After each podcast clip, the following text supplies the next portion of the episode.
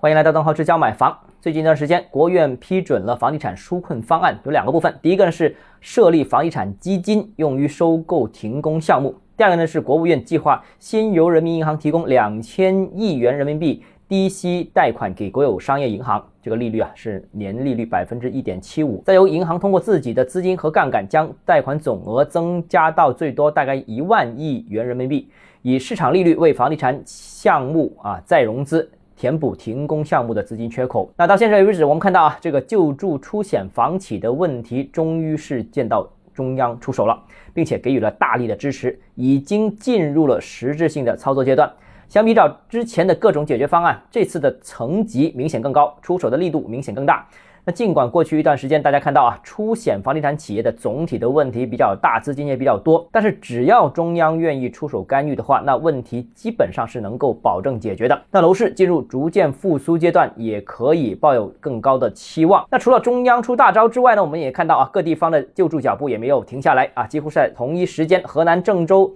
为实现保交房，决定在棚户区改造项目呢，统一由市政府辖下的国企向国家开发银行申请贷款，推进保障房项目，再统一还款。同时呢，为出险的房地产企业停工项目提供棚改统筹统还这个方案。那计划呢，将停工项目纳入棚改进行统筹。那消息出来之后呢，这个各大房企呢就马上积极响应了，纷纷加入。